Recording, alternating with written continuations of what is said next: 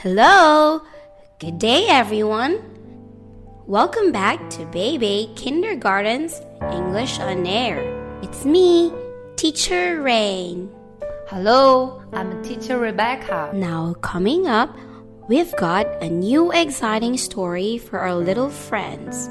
Let's welcome our little friends. Hello everyone. We are from the new class. Hello, my name is Elsa. Hi, I'm Sophia. Elsa, how are you today? I'm happy.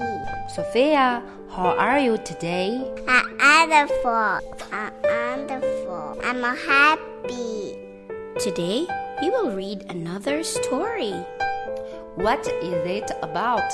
It's about how we show love to our dad, mom, brother, sister, grandpa, grandma, and friends. Wow, that's an interesting story. Yes, it is. Let's find out together how we can show our love to our loved ones.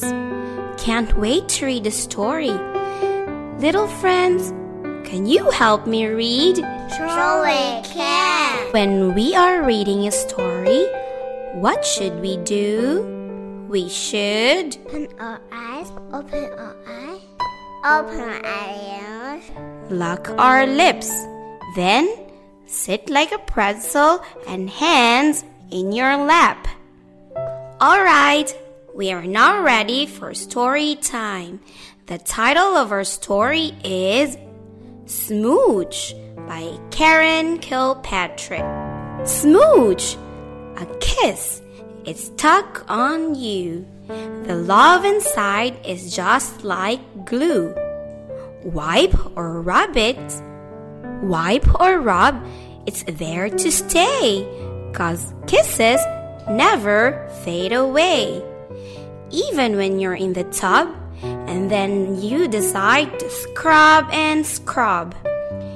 Even when you're wet from drool or swimming in a pool.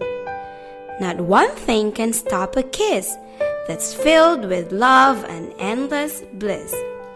Sometimes you might hide from one or think a kiss can be outrun.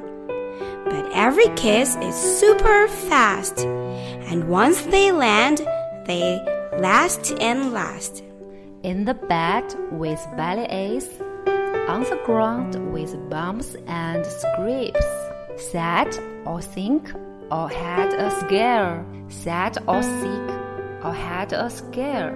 It's okay, the case is there, near or far, big and small. Kisses stay right through it all. Smooch a case. It's just like grow forever, linking me and you. The end. Thank you for reading with us today, little friends. How do you tell the people you love that you love them? Do you show it with a smooch, or with a hug, or through actions? Elsa, how do you show your love? I kiss my mom. I kiss my dad. I kiss my sister. How about you, Sophia? How do you show your love? I say I love you. Alright, whatever you do, it sticks with you. The love you give and the love you receive is always there, stuck like glue, whenever you need it.